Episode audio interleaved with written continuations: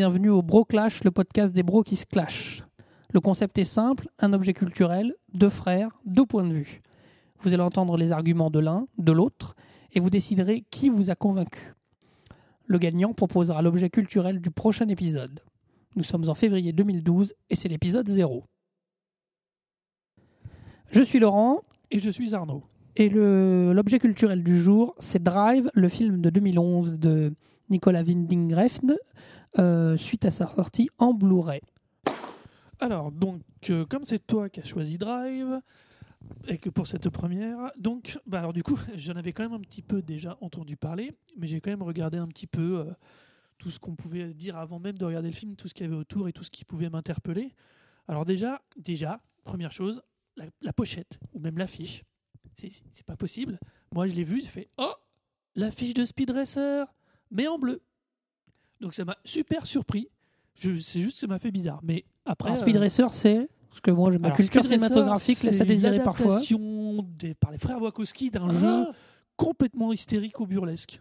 L'affiche t'a fait penser à Speed Il y Racer. avait des pré-affiches qu'on peut voir sur le net qui, me- qui montraient les acteurs du film en trois quarts comme ça avec des effets de typo en biais et sur des fonds légèrement floutés. C'est- C'était juste, c'est juste moi quand je l'ai vu, ça m'a fait immédiatement penser Voilà. à ça. Voilà. Quelle face, quelle face 80, je veux bien. euh, Speed Racer, euh, ça faisait pas 80, ça faisait, Non, ça faisait foireux, mais ça c'est encore autre ça chose. faisait disco, quoi. Mais Donc- ouais, bon, d'accord, ok. C'est juste le, le- le premier truc, c'était ça. Ça m'a, ça m'a un petit peu bizarre. Alors après, je me suis quand même renseigné sur le réalisateur en me rendant compte que j'avais euh, du coup déjà vu un de ses films qui était Valhalla Rising, que je dise pas de bêtises, c'est ça. C'est ça. Et, que moi, j'ai pas vu. Moi, je n'ai vu aucun de ses films. Alors moi, je dois avouer que Valhalla Rising, c'était une grande claque. J'avais aimé le style, l'ambiance. Il y avait vraiment un vrai travail stylistique.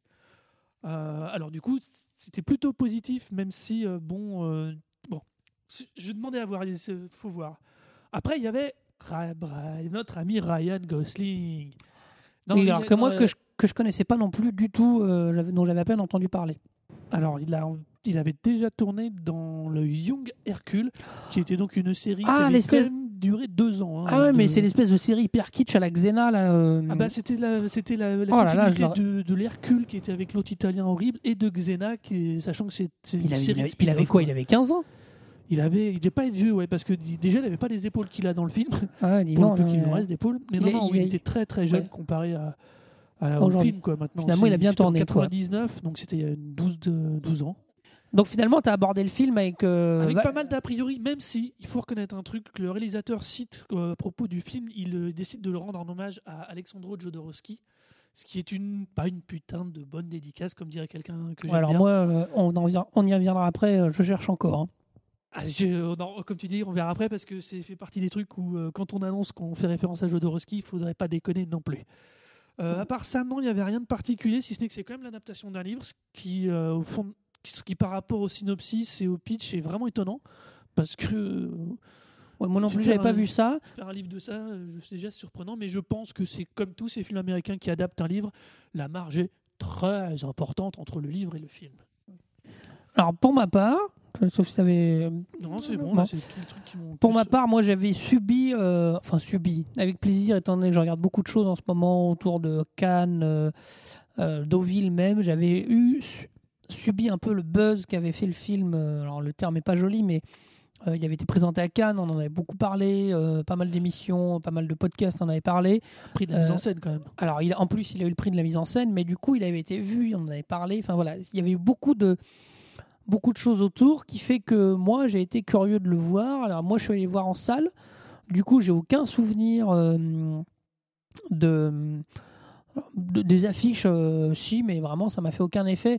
Je trouve qu'aujourd'hui, moi, les affiches ont tendance à toutes se ressembler de plus en plus. euh, ils en font à la chaîne. euh, euh, voilà, donc l'affiche m'avait pas perturbé plus que ça. J'y allais. euh, j'avais même pas vu la bande-annonce, je crois pas. Je savais que ça parlait évidemment en drive, je me disais que ça parlait de bagnole, je m'en doutais un peu. Je voyais un jeune mec dedans. C'était vraiment, donc j'y allais moi complètement vide de toute référence. Euh, si j'ai dû voir Bullet il y a quelques mois, euh, donc ça doit être le dernier truc que j'ai vu dans le style. Donc voilà, c'est vraiment, moi j'y allais euh, vide de tout, toute référence. Bullitt, quand même, même si euh, Nicolas Winding l'évoque comme référence, euh, il l'évoque, hein, entre Drive et Bullet, rien que sur le synopsis, il n'y a déjà pas du tout de lien en soi. Oui, mais alors des, des, des films où les héros sont des jeunes mecs qui conduisent des bagnoles, il n'y en a pas tant que ça. Euh, restant une référence. tout le monde retient la poursuite de Bullet, mais il faut pas rappeler que Bullet, c'est d'abord un thriller. Oui. C'est pas un Ah film oui. de poursuite de bagnole, même si cette poursuite est Bon, anthologique. il passe pas tout son, tout son film dans sa. Je sais plus quoi d'ailleurs. Mustang. Dans sa Ford Mustang. C'est Euh, c'est pour rien que la référence est importante. Voilà. Mais euh, non, non, donc voilà, moi j'y allais vraiment euh, vite de tout propos. pas, pas de connaissance du réalisateur, pas de connaissance de l'acteur, pas de connaissance, à peine de connaissance du synopsis. C'est toujours rigolo d'aller voir les films comme ça, on a toujours des surprises. euh, euh, des fois on en entend trop parler, mais voilà, c'est toujours Alors, rigolo. faut quand même dire que moi je l'ai pas vu en salle, donc c'est le Blu-ray à la découverte, mais j'ai peut-être moins subi pardon, le buzz parce que, euh, parce que j'ai aussi moins la possibilité de le subir. Euh, donc euh, c'est vrai que je, quand on a quand as choisi Drive, naturellement j'ai quand même regardé le dos de la jaquette, ça, ça évoque c'est une attitude naturelle vis-à-vis quand on découvre quelque chose. Alors moi, la première chose qui m'a plu dans Drive, c'est la forme. Ça veut dire que c'est un film que j'ai trouvé très très beau, euh, une superbe photo, une lumière. euh, alors c'est euh, exclusivement. Non, alors je vais dire une Attends, attends, bêtise. attends, la photo elle est magnifique, c'est le c'est Newton Thomas Sigel, c'est un des des meilleurs directeurs de photos. Bah oui, mais vraiment. Et alors, ce qui est très étonnant, j'allais dire une bêtise. J'allais dire que le film se passe principalement de nuit. C'est vrai qu'il y a beaucoup de scènes de nuit. Euh, alors ça marche toujours. euh, je crois que c'est Los Angeles, je crois. Oui, oui. Los Angeles de nuit, euh, les phares de bagnole, les lumières de la ville, ça marche très très bien. Mais il y a aussi des scènes de plein soleil, propres à Los Angeles aussi, mais où ça marche aussi. C'est-à-dire qu'on n'a pas qu'une photo. Alors, je vais aborder tout de suite le truc. Euh, évidemment, c'est du Michael Mann. Voilà, il y a un vrai, il y a quelque chose qui ressemble à ce que faisait Michael Mann dans Collateral, euh, dans Thief, qui est un vieux film avec euh, Al Pacino, si je me trompe pas. Mais vraiment, il y a une, lu- il y a, vra- il a vraiment, ce mec-là a vraiment un talent pour filmer euh, la lumière, filmer euh, l'obscurité aussi.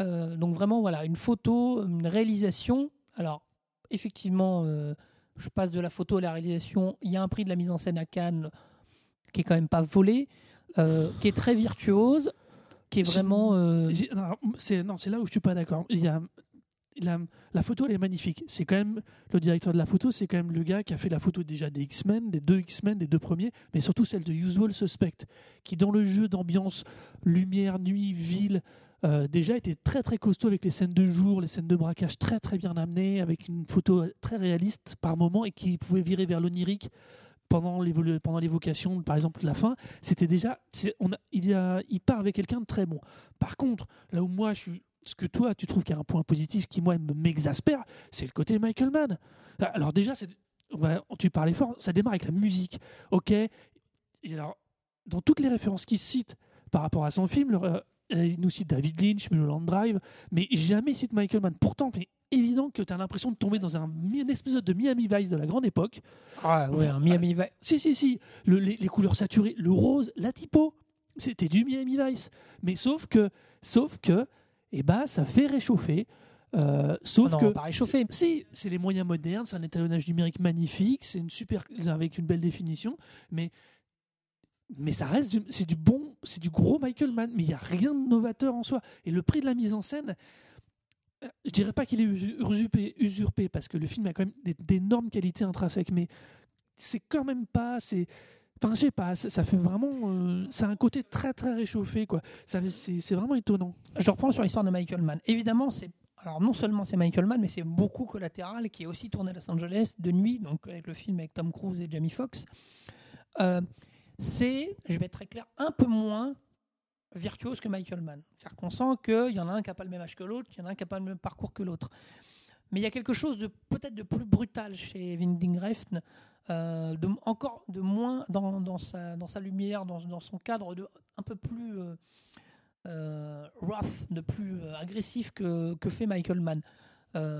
Alors, on en revient aussi aux scènes extrêmement agressives, aux ouais. scènes- des scènes de violence très très costauds, euh, fait par Winding Refn, où Michael Mann fait pas ça, fait ça différemment. il le traite vraiment différemment et le traitement de la violence est euh, alors c'est pas qu'il est mauvais hein, il est bien il y a un- c'est un rendu mais ça va avec ce, choix de traitement ce choix d'image et de Michael Mann qui est on la montre elle est quand même, elle est quand même ultra esthéti- esthétisée. Oui. Le- la, la teinte jaune de l'ascenseur pendant qu'il lui défonce sa tête, où il sort du rouge, avec la, le p- plongée contre plongée directement de suite, avec toujours un arrière-plan tout au grand angle, c'est ultra stylisé. C'est typiquement les trucs de Michael Mann. C'est des trucs. Ce qui est très étonnant, c'est que c'est du truc. j'ai parlé de TIFF. TIFF, ça doit être 85, 80, enfin c'est le milieu des années 80.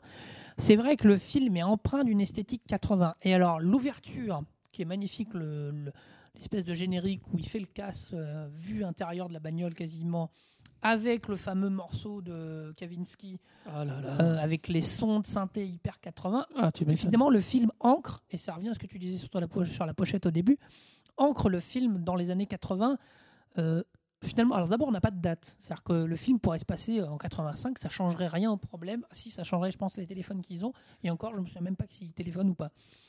Mais il y a un côté après, euh, il n'y a pas ce côté. euh, la- après, la vraie différence, et on y reviendra après, euh, c'est sur les personnages. On n'a pas du tout, par contre, un personnage à la Michael Mann, pas du tout. On a Ah, quelque ça- chose de ça- très différent. Au niveau scénaristique, quoique si tu regardes euh, Sixième Sens de Michael Mann, Le Euh, déjà, Manhunter, le, le Manhunter, qui était l'adaptation du premier roman de Thomas Harris, qui faisait arriver Hannibal Lecter, enfin qui Oui. m'ont présenté pour la première fois, tu verras que là, dans le film, il y a cette espèce de traitement, toujours avec cette musique de synthé, avec cette espèce de- d'ellipse musicale qui s'accompagne d'une ellipse de mise en scène graphique ultra esthétisante et qui des fois, non, mais honnêtement, a aucun sens quoi. Les effets de transition sur son en avant-plan avec son blouson ou la première fois qu'on voit le blouson et lui qui monte ou qui descend de la voiture, c'est- très il y a un- il y, a un- il y a un- il y a une surcharge, il y a une, il y a- Je pense qu'il en fait trop? alors, le problème, ce qui, vraiment me gêne le plus, c'est ça. C'est il, arrive à trouver le point d'équilibre avant d'en faire vraiment trop. Ce qui fait que c'est là où c'est c'est là où tu peux dire c'est le génie. Et c'est par rapport par exemple à Valhalla Rising. Bon, tu l'as pas vu, mais Valhalla Rising posait un espèce de parcours onirique tout de suite évident. Enfin, si tu pensais voir autre chose qu'un film avec un parcours onirique, au bout de 10 minutes, tu as compris que tu n'étais pas sur autre chose. Là, tu démarres sur un film qui démarre par un film de braquage, dont le générique tapait dans les années 80. Le braquage est beaucoup plus efficace, beaucoup plus dynamique qu'un film des années 80. Et après, tu as une espèce de séquence euh, où très bizarre, très. euh, Où tu Très- vois, tu vois son quotidien. voilà, le côté quotidien où, là, tu euh, retombes dans un espèce de, avec cette espèce de nappe musicale qui démarre et tout. C'est super bizarre. Ça, ça, semble, ça ne semble plus coller à ce qu'est le film. Moi, je trouve que ça plonge bizarre. complètement. euh, ça veut dire qu'on arrive à avoir un. Euh, on a quasiment une réalisation euh, pas désincarnée, mais euh, très très froide, très très très très extérieure, ce qui colle parfaitement avec ce que va être et ce qu'est ce personnage. alors, je ne sais pas s'il est du roman ou pas, mais cette espèce de personnage complètement déphasé, qui est vraiment, moi je trouve que c'est ça. Il arrive dans sa réalisation à suivre, à, à amener ça, à faire, à transcender cette espèce de de personnages présents et à, nous le faire accepter parce que c'est un bonhomme dont on ne sait rien, dont on ne saura jamais rien. Eh ben, c'est là, où, une fois de plus, ça, je suis pas d'accord. C'est que ça, euh, cette espèce de décalage, ce, ce, décalage qui crée autour du personnage est pour moi un vrai problème parce que Ryan Gosling, les dix premières minutes, il est au volant, ça va. Quand il commence à vouloir faire autre chose, un peu de comédie ou jouer, ou même, même si c'est le style du personnage, son regard est, mort, mais mort de chez mort. Il a un regard de veau et il a une seule expression, et là, c'est la seule expression qui va tenir pendant largement la première grosse demi-heure. Même dans les premiers échanges avec la, la nana, sa, voisine, euh, même quand il regarde l'enfant, tu te dis, mais il va le manger, ou alors il s'en fout, il le voit comme un vieux au chiffon. Il y, a un truc. Le problème pour moi, il est double c'est que, un, soit la réalisation est géniale, et c'est moi qui suis passé à côté d'un truc, peut-être, soit, et, ça se double par le fait que Ryan Gosling ne me porte pas, ne m'amène pas ce personnage. Il le porte pas. J'ai l'impression qu'il que c'est lui, c'est lui le veau de base complètement désaxé qui vit pas là. Attends, ça, va même, ça, ça pose un double problème parce que c'est pareil du coup. Ryan Gosling, il joue bien ou juste il est au naturel dans ce film? Donc c'est, c'est- on- on- je suis face à une double problématique et c'est vraiment bien fait ou c'est vraiment du foutage de gueule? Non, non, c'est c'est évi- enfin, c'est évidemment fait exprès. hein, Ça peut pas être possible. Bah ouais, non. Non, non, dans le sens où il, ne, finalement, il naît dans une lignée de personnages mutiques. Enfin voilà, on en a déjà vu avec talent. Euh, lui, il en fait partie. Ça veut dire que c'est le digne descendant euh, d'Alain Delon dans Le Samouraï. C'est le digne Oh. descendant de Show Yun Fat dans The Killer. Ah non, c'est ah le non, digne. ah si, ah bah si. pas Fat. Non, t'as pas le droit. On touche Bah si, c'est vraiment c'est des personnages euh, Delon en a fait plus d'un et à l'époque où Delon était jeune et bon et bon acteur euh, Delon était vraiment, euh, voilà, c'est des personnages dont on ne qui parlent pas, euh, dont il est difficile de décrypter les sentiments. Euh, après, moi, j'y ai vu, je trouve que Gosling en ça, euh, dans son rapport finalement, donc là on est un peu plus sur ce que fait Gosling, c'est un enfant de 8 ans. C'est-à-dire Gosling, il sourit comme un gosse de 8 ans, il pète les plombs comme un enfant de 8 ans. Ça veut dire que c'est un gamin dans le sens qui ne se mesure pas, qui a aucune conscience sociale. Euh, le personnage de, de, de- de Drive, c'est ça. Attends, Euh, attends, ce qui est très drôle, c'est que 8 je connais, on- je sais même pas si on a son nom. Non, puisque, non, Euh, puisque je me souviens d'avoir entendu d'un article qui disait euh, on peut pas le qualifier, c'est le conducteur, c'est The Driver. C'est voilà. C'est comme The Bride dans Kill Bill. exactement. Mais c'est un personnage où euh, on il y a des moments où il sourit. On verra aussi avec cette relation avec cette nana qui sera complètement asexuée. Ça veut dire que le, le point culminant érotique du film, c'est qu'il lui, il lui prend la main dans la voiture. elle, voilà. elle lui prend la Elle main. lui prend la main dans Et la puis, voiture. attends, par contre, juste un truc, tu peux pas dire qu'il a des attitudes d'un enfant de 8 ans. Quand, non, non, parce que quand il, la séquence de braquage, quand elle l'ouvre, quand il a au téléphone les gens avec qui il va bosser, dire Vous m'avez pour 5 minutes, vous avez machin. C'est un gosse de 8 ans, aussi, même s'il a les réactions d'un gosse de 8 ans, il y a un trop grand décalage du coup entre ce personnage qu'on voit dans la séquence d'ouverture avec son sac, tout qui est prêt, tout qui est carré. Quand il a les mecs au téléphone, il dit c'est- Vous m'aurez pour 5 minutes, machin bidule. Et après, cette espèce de, de pseudo-neuneux. C'est pas neuneux. Émotionnellement, il a 8 ans. Ça veut dire qu'émotionnellement, Alors, dans ces cas-là, Euh, il est trop. Alors, c'est trop un archétype. bah oui, mais c'est un archétype. ah, La preuve, on a- est on a on n'a pas son caricatural presque. Ben oui, mais on n'a pas son histoire. Et j'en reviens à mon personnage de- du samouraï de Melville. Euh, c'est un non, archétype, c'est un mec dont, mais non, c'est un mec dont on ne sait rien. C'est un, c'est un archétype. Oui, évidemment, ça veut dire qu'il est creux. Enfin, il est creux, mais c'est fait pour, c'est fait exprès. À la limite, le seul autre euh, acteur américain que j'aurais pu voir jouer ça, c'est Keanu Reeves, qui a le sens du non-jeu. C'est-à-dire que c'est des mecs qui arrivent, qui ne jouent pas, qui arrivent, qui entre Euh, guillemets font la gueule. Alors, on bas, un peu parce hein. qu'après Gosling, euh, comme Reeves, ils ont un charisme. C'est-à-dire qu'ils ont quelque chose où ça passe. Alors, ça passe ou pas? Ça veut dire que moi, je suis rentré, moi j'ai cru à ce personnage, je m'y suis pas identifié parce que ce serait excessif, mais euh, je l'ai trouvé, euh, alors classe, c'est exagéré parce que, mais Ah non, il peut pas être classe. Avec ce qu'il porte comme fringue, ça, ça- si, Non, ça non, a non, marché. ils nous ont bazardé un hipster au milieu d'un film des années 80. Ah, C'était hipster, non, mais Attends, Avec sa veste un peu, un peu petites mais baskets. Attends, Ouais, mais- non, non. Le, plan où il est debout, juste, av- ah, juste après le braquage, le premier plan où il apparaît hors braquage, justement, où il est debout avec son petit blouson habillé dans sa cage d'escalier, mais il fait Ah, ils ont, c'est sûr, c'est, ils nous ont mis un hipster. non, mais alors, mais attends, c'est pas non plus trop négatif, mais c'est pas à ce point négatif comme j'ai l'air de le dire. Mais c'est vrai que ça, représente ce, qu'on qu'on évoque là autour de Gosling, autour de la, principe de mise en scène. C'est toute la problématique de ce film.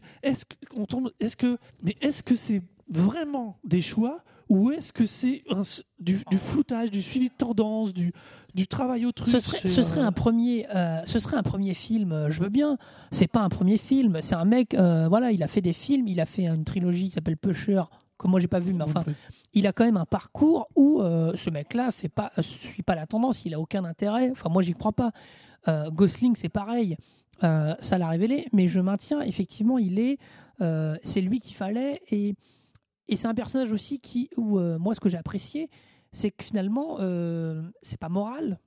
Qu'on sait ce qu'il fait est pas bien. Il, il est jamais dans le bien ou dans le mal. Il est, il fait le truc, il réagit. C'est un personnage qui, qui ne réagit. Mais encore qui ne donne pas de leçons. En plus, ça va à côté de la forme. hein. euh, et alors bizarrement, j'ai encore fait une référence euh, absolument ignoble. Ça finit euh, comme Nikita. Ça veut dire qu'à la fin, euh, Nikita partait dans la rue de nuit, elle, Disparaissait. elle disparaissait en courant. Lui il reprend sa bagnole et se met à rouler.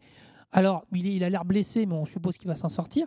Mais donc voilà, finalement, c'est ça. Et c'est vraiment, ça, n'a- ça ne conclut rien. Et euh, enfin voilà, c'est tout le plaisir, je trouve, de ça, de pas avoir de conclusion, de pas avoir d'explication.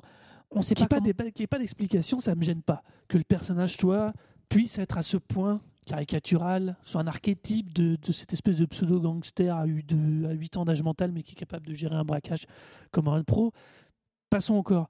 L'ellipse, l'ellipse, ça va deux minutes. Quoi. Le, le personnage, il est, il est tellement fin que au niveau, si tu rajoutes une ellipse, tu dis ouais, bah ouais. Enfin, il il y a, y a rien, il y a pas entre la, nana, il, lui- il la relance, il va lui reparler, il, la rappelle pour dire qu'il regrette. Elle, elle, elle va le dernier plan, c'est elle va frapper à la porte. Donc, elle le pardonne quand même un petit peu hein, pour son attitude. Et après, lui, il roule et il disparaît. Enfin, on n'a pas, on sait pas s'il meurt ou pas.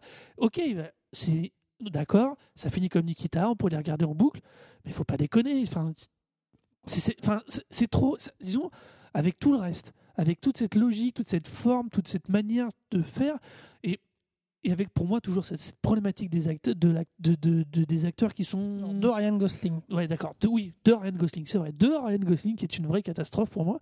Je- non, je, je peux pas. Il, il aurait dû au moins finir sur quelque chose.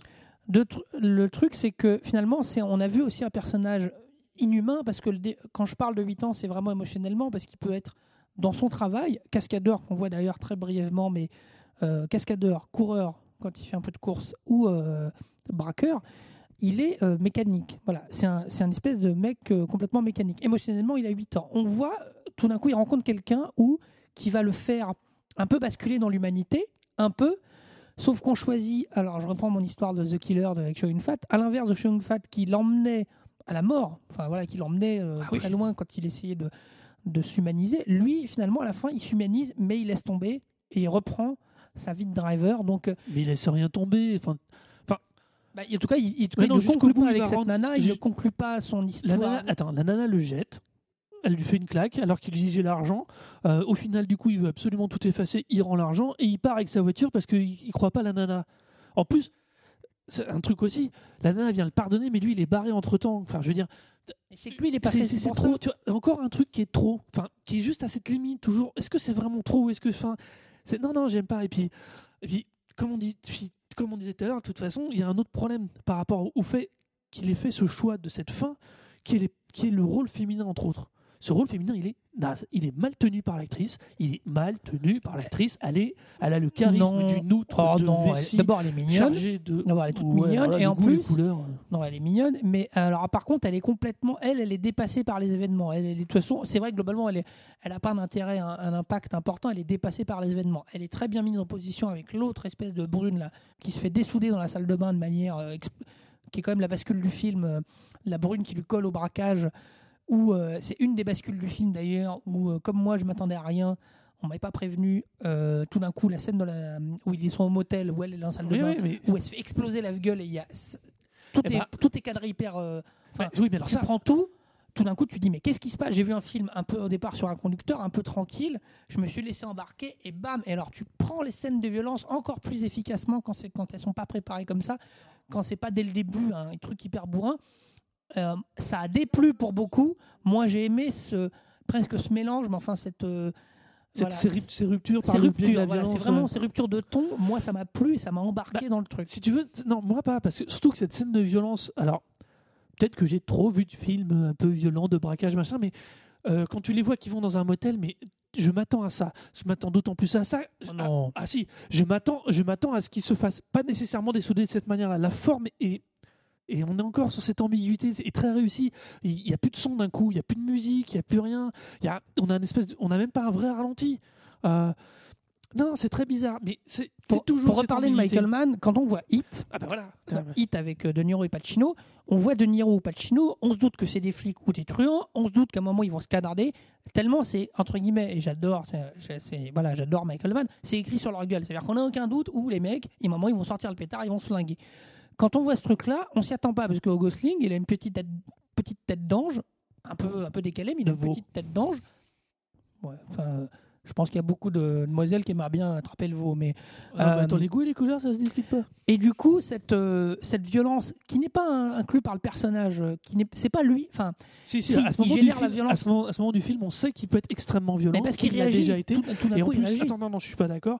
Là, ce moment du film, euh, on n'est plus dans une bleuette alternative avec un petit driver à deux balles qui fait des petits braquages. On est quand même face à un mec qui, est, qui vient de faire un braquage, qui a démontré, et pas un petit braquage qui pour aider un pote qui vient de se faire tabasser. Donc on est déjà dans un milieu en- qui est très particulier. il va fait ça attends, pour la nana. hein. il va un braquage avec la. Les, motiv- les motivations rendent un petit peu épais le personnage. Le triangle du père du gamin, de sa voisine et de lui est le seul moment en termes de personnage où on sort un peu des archétypes, on a un triangle un peu plus costaud, on a une dynamique réelle qui s'installe entre des personnages du film. Avant, on est vraiment dans les archétypes. Le garagiste qui monte les coups, qui prépare les caisses, tout, on a tout. Oui. Même si le garagiste c'est un acteur fabuleux. Alors, on reviendra sur les sur- là juste après. Mais Juste- tu veux, c'est juste ça. On est sur- vraiment sur une. euh, la scène, elle est. Alors, comme je dis, c'est pas une question de forme, c'est une question d'intention. Pour moi, elle, elle est norme, c'est normal qu'elle arrive là. Pas moi. Moi, vraiment, je m'y attendais pas. Et, euh, et ce qui est très intéressant, alors, petite anecdote de tournage, euh, si je me trompe pas, le scénario comportait énormément de. Enfin, euh, la première mouture du scénario comportait pas mal de dialogues pour Ryan Gosling. Le Vingding Refn, j'arriverai jamais décidément, et euh, bon. son compère scénaristique ont, ont coupé la moitié. Quand ils sont arrivés au tournage avec Ryan Gosling, ils ont coupé encore une moitié. Ça veut dire qu'ils ont vraiment. le personnage, il a, mais je sais pas moi, 20 phrases quoi, dans tout le film. Le, si, limite, il parle énormément quand il est au téléphone avec les mecs pour leur expliquer le braquage. Le reste, il dit jamais rien. À cette, à cette nana, il lui dira jamais rien. Et vraiment, moi, je trouve que du quand coup, même son amour, il s'en excuse, elle- il se prend une claque. Et il- si, c'est Ah, c'est bah. avec elle qu'il aura le plus de dialogue, elle et son le garagiste. C'est normal, c'est les deux seules personnes a priori dans lesquelles on le voit dans sa vie. Donc, euh, Ouais, mais tu sens que c'est un espèce de. Enfin, si, sauf son rapport à elle, mais même je, je trouve pas qu'il y ait énormément de phrases. Après, il y a des dialogues extrêmement usuels, extrêmement. euh, voilà. C'est très basique. Pour en revenir à cette logique donc des personnages très un peu caricaturaux et cette espèce de forme, on se ret- moi, il y a des moments ça m'a fait penser à du Sofia Coppola dans cette manière de traiter de façon un peu onirique par moment, de partir en comme ça, de suivre un peu les personnages comme si de Ouais, rien la, n'était. Vir- la Virgin Suicide, un peu dans le- Ouais, donc plus, plus dans l'esprit de Virgin Suicide que de Marie-Antoinette. Euh, mais, mais sans finalement. Alors, c'est là où ça, Sofia Coppola elle assume à fond cette logique-là. Et c'est justement ça que je trouve là. Et c'est, tout, on retombe sur cette logique, cette forme, ce fond, ces choix. Il donne la sensation de ne pas être vraiment assumé et vraiment aller jusqu'au bout. Ou alors d'aller au bout, mais pas simplement pour se foutre de notre gueule. Et c'est, toujours Non, cette alors, logique. Moi, je, je crois vraiment à son intention et à alors, cette. euh, Au crédit de son intention, c'est les seconds rôles. On peut pas vouloir faire du foutage de gueule en mettant des gens comme Ah ouais. Ron Perlman qui sont incroyables, comme euh, Brian euh, Cranston. Bryan Cranston donc de Breaking Bad, qui est absolument parfait, euh, qui, est, Ah, qui, qui est dans le rôle, enfin qui est parfait, dans, qui est de, oui, parfait ils sont, de justesse. Ils, sont arché- non, mais ils sont archétypaux. Faut arrêter. Ron Perlman, il est, il a une espèce de costard. euh, euh, quasiment, enfin, il fait beau, il fait, il fait, il fait mafieux. Enfin, il est déguisé en mafieux. C'est-à-dire que le mec, tu le croises à la NPE, tu te doutes qu'il est mafieux, quoi. quand il démarre, euh, quand il arrive, il fait un archétype. Cranston, sauf ce que que, la tu dis, séquence c'est à la il fin- boite Cranston ou je sais pas quoi. Oui, Cranston. Oui, il boit. Cranston, il boite. C'est vraiment, effectivement, ce que tu disais. C'est le garagiste, euh, le mec un peu moitié, euh, moitié truand, moitié garagiste, euh, qui s'occupe un peu de course, de auto. Enfin, voilà, c'est des archétypes. De toute façon, c'est des personnages. Plus en ça, d'ailleurs, on est plus dans un cinéma. Peut-être, bah, je suis en train de chercher une référence, mais je ne je trouve pas vraiment. Michael Mann n'a pas des personnages aussi caricaturaux que ça. Ils sont en général plus profonds parce qu'il choisit lui de faire ça. Là, euh, Refn avec euh, Drive, il choisit vraiment. C'est plus que c'est pas des personnages, c'est des archétypes effectivement dans le vrai sens du terme. Dans un cinéma, dans un espèce, on retrouve ça dans dans la série B. Parfois, où on a des archétypes comme ça, extrêmement, où on s'en fout. C'est-à-dire que ces motivations, finalement, à Gosling, pourquoi, pourquoi il y avait des gens qui se posaient la question, mais pourquoi il a l'air de faire cascadeur, c'est un métier, pourquoi il fait ça la nuit? Mais parce que lui, il veut conduire, c'est tout. Et c'est, à la limite, l'unique euh, pensée de ce mec-là, c'est conduire, il se retrouve embarqué, il se retrouve à, à à ressentir des émotions face à cette nana qui l'emmène dans un truc, mais globalement, quand il voit que, bah, quand il voit que ça n'aboutit pas finalement, eh ben, Il se barre. Il, il se barre, il se remet à conduire. C'est-à-dire que c'est ça, c'est des archétypes et, je- et les, et le second rôle, je trouve, sont merveilleusement bien gérés, euh, joués. Parce que voilà, on a quand Oui, même ça, un, ils sont- casting. alors- et je trouve pas que Gosling dépareille. Simplement, Gosling, il a une partition qui est celle d'un mec, euh, voilà, qu'on voit tel qu'il est. Ça veut dire que euh, sans, avec euh, zéro motivation quelque part, avec une réaction. C'est pour moi, c'est vraiment un personnage réactif. Alors, je pourrais te suivre sur cette logique-là, mais il y a un truc qui, fait, qui me choque, c'est que, oui, Ron Perlman, le personnage, sa première scène, il est présenté, c'est... Oui, c'est dès le départ, de toute façon, il est caricatural du chef mafieux du coin. Sauf que il y a la scène où lui et son bras droit s'échangent et, et où quand il tue l'autre gars dans le restaurant à coup de, j'ai toujours pas compris quelle arme il utilise. Je crois qu'il attrape un couteau sur une table, et il le tue avec un couteau à bourron. Mais Enfin bon, Il me semble, et quand il le tue et qu'après l'avoir tué, il dit maintenant c'est à toi de nettoyer après moi. Et il s'adresse pas qu'à la... Non, non, c'est vachement important parce que les échanges qu'ils ont à ce moment-là, ils sont plus du tout dans des échanges de mafieux, ils sont dans des échanges de deux mecs qui ont fait un coup qui a foiré. Et là, l'arc- l'archétype tombe, la caricature tombe, et on a un Roll Perlman qui dit Je suis un juif, on me traite machin bidule. Il repose. Non, non, il redonne une vraie perspective à un personnage qui, a priori, pour l'instant, était que caricatural. Et c'est la même chose pour Cranston. Quand au moment de mourir, au moment où l'autre va le tuer, l'échange qu'ils ont, à nouveau, avec le bras droit de Ron Perlman, il est extrêmement particulier parce que le personnage avoue qu'il assume sa mouise et d'un seul coup il se replace, il sait qu'il va qu'il a foiré, que l'autre est là il est quasiment conscient que le mec va le tuer, mais il l'assume, entre guillemets. Et là, le personnage du garagiste à la con, à deux balles, euh, qui monte des plans pourris, et ben il se craquelle. Et ça veut dire que les deux meilleurs second rôles, d'un seul coup, alors qu'ils avaient été joués, amenés, présentés de façon caricaturale, voire vraiment très poussés pour ce qu'est le cas de Ron Perlman, d'un seul coup, les personnages offrent une, plus de, offrent une perspective, une profondeur. Ce qui est absolument pas le cas pour Ryan Gosling. Et son fait- personnage, il est monolithique. Et Oui, il- non, c'est pas vrai. c'est- Gos- Gosling, il a fait ça au cours du film. C'est-à-dire, Gosling, il démarre d'une manière, au milieu, dans son escalade de violence, dans ses réactions, dans sa, cette nana où il va la voir, où il commence des démarches amoureuses, puis, qui vont à la hauteur de ce, qui, de ce que le personnage semble ressentir. Ça veut dire quasiment rien. À la fin, il reprend. Alors, je me demande si, alors là, c'est du de la supposition d'hypothèse, euh, si à la fin il a quand même pas les yeux mouillés quand il roule tout seul dans sa bagnole et si quelque part il s'arrache pas quelque part mais il sait pas faire autre chose, ça veut dire qu'il va euh, Mais c'est trop. Alors, Il va retourner, c'est mais beaucoup voilà. trop subtil. Et par rapport et quand tu charges une forme graphique comme ça, c'est super dur du coup de les d'arriver à faire passer aussi finement des émotions. Euh, On parlait de la photo qui est absolument magnifique, mais euh, du coup, ça rend certaines images, mais creuses à mourir. Si tu dis que tu as peut-être perçu une larme dans un œil, euh, oui non mais il a, Non, a- tu vois ce que je veux dire? le but c'est qu'il allait il allait Enfin, pas sortir mais non il allait pas sortir les violons et nous faire comprendre que là là il s'arrachait le cœur et tout. C'est ça moi que j'aime c'est ce côté euh, euh, alors c'est sûr que c'est difficile de s'identifier de ressentir des choses quand lui en ressent pas mais mais c'est fort de se dire euh, moi moi je me suis intéressé à ce bonhomme quelque part je me suis dit mais où il va? Qu'est-ce qu'il fait? Et je l'ai suivi et j'ai accroché et, et son, histoire m'a intéressé, son espèce de bout d'histoire, parce que je maintiens qu'on en voit un tout petit bout. Euh, on voit une espèce de passage dans sa vie qui va dur, qui dure, mais je sais pas, ça dure une semaine, je sais un truc comme ça.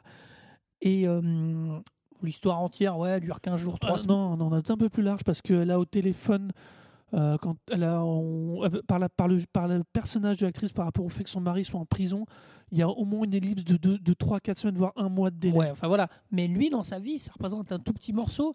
Et, euh, et voilà. Donc moi, je me suis intéressé à ça. Je je me suis pas euh, projeté dans le personnage parce qu'effectivement, il n'est pas, pas sympathique.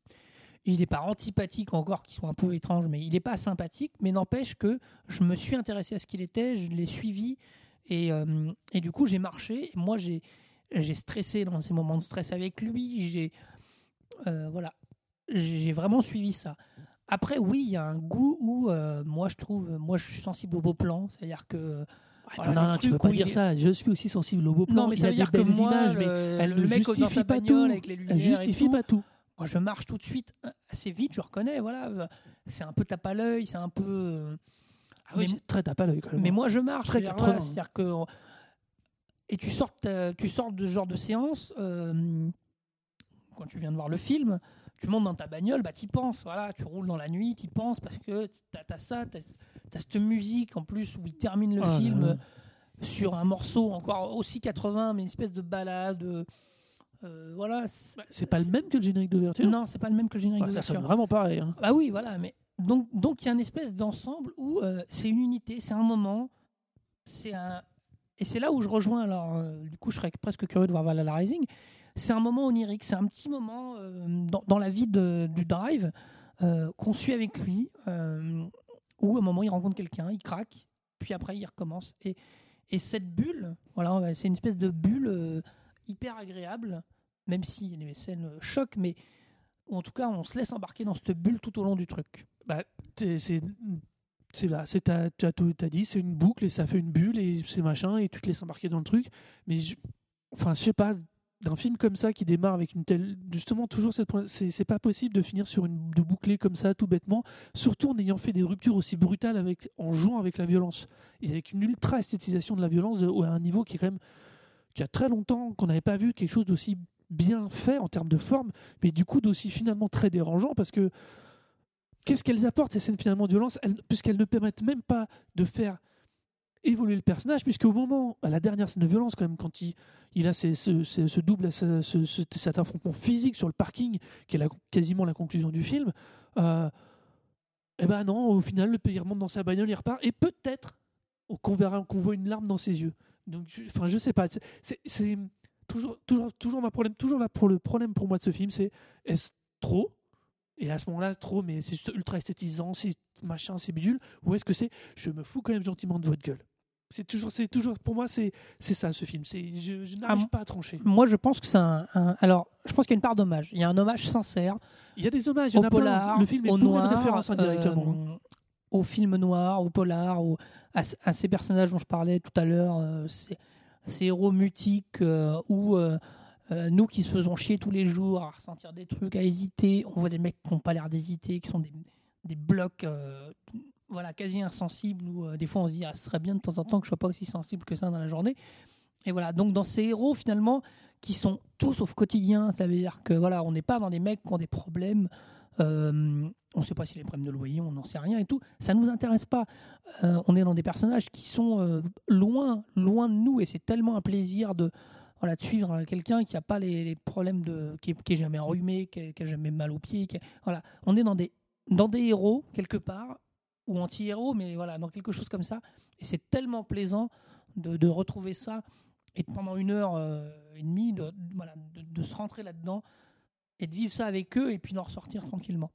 Donc c'est vraiment, moi je crois à l'hommage, je crois à, ce, plaisir euh, purement, euh, euh, je sais pas comment dire, euh, il y a un purement formel et à la fois purement, euh, purement euh, de fiction complètement pendant une heure et demie. Je te rejoins quand même sur la logique de l'hommage parce que le film est bourré d'hommages et la séquence du braquage avec le compagnon qui, qui démarre la fameuse poursuite, c'est un énorme et très volontaire. Ça c'est clair un hommage à Bullitt puisque mais c'est hallucinant et c'est très bien fait, c'est très beau dans le sens formel et c'est pour le coup là en termes de justification, d'hommage appuyé, c'est très bien amené parce qu'en plus ça vient avec cette séquence qui est charnière pour le, le déroulement de la suite du film. Ça donc à ce niveau-là, je suis d'accord sur la partie hommage. On est, on est d'accord aussi sur la qualité intrinsèque du film, mais, il y a mais le, ce que ça sous-tend derrière, pour moi, c'est un vrai problème. Finalement, moi, j'aime ce film parce que euh, je l'ai vu une fois en salle et il m'a, je m'en suis souvenu. Je me suis souvenu des émotions que j'ai eues pendant ce truc-là et il m'a marqué dans le sens où, je, encore aujourd'hui, j'y ai repensé, euh, j'y ai revu des choses. Donc voilà, c'est un film qui m'a suivi, comme j'aime bien de temps en temps, euh, bien après sa vision et euh, que évidemment j'ai acheté en Blu-ray et que vraiment je prends plaisir à revoir pour la forme et pour le fond. C'est un film, j'ai l'impression qu'il qu'il va me rester euh, juste comme ça, un bon souvenir, quand même un bon souvenir, mais qui va pas non plus, à mon avis, rester vraiment. C'est pas un film dont on va vraiment se souvenir, à mon avis, d'ici quelques années. Là. C'est un film trop euh, d'époque, trop dans son, trop dans le moment, dans, dans, dans, dans, l'humeur du moment, dans le ressenti, dans le style du moment entre guillemets. Et, euh, euh, c'est vraiment un truc. Et puis après coup, quand on repense à tout ce qui, tout ce qui est de ce film, moi je me dis que oui, il fait beaucoup d'hommages cinématographiques. Il dédie ce film à Alexandre Jodorowsky, on n'en voit rien.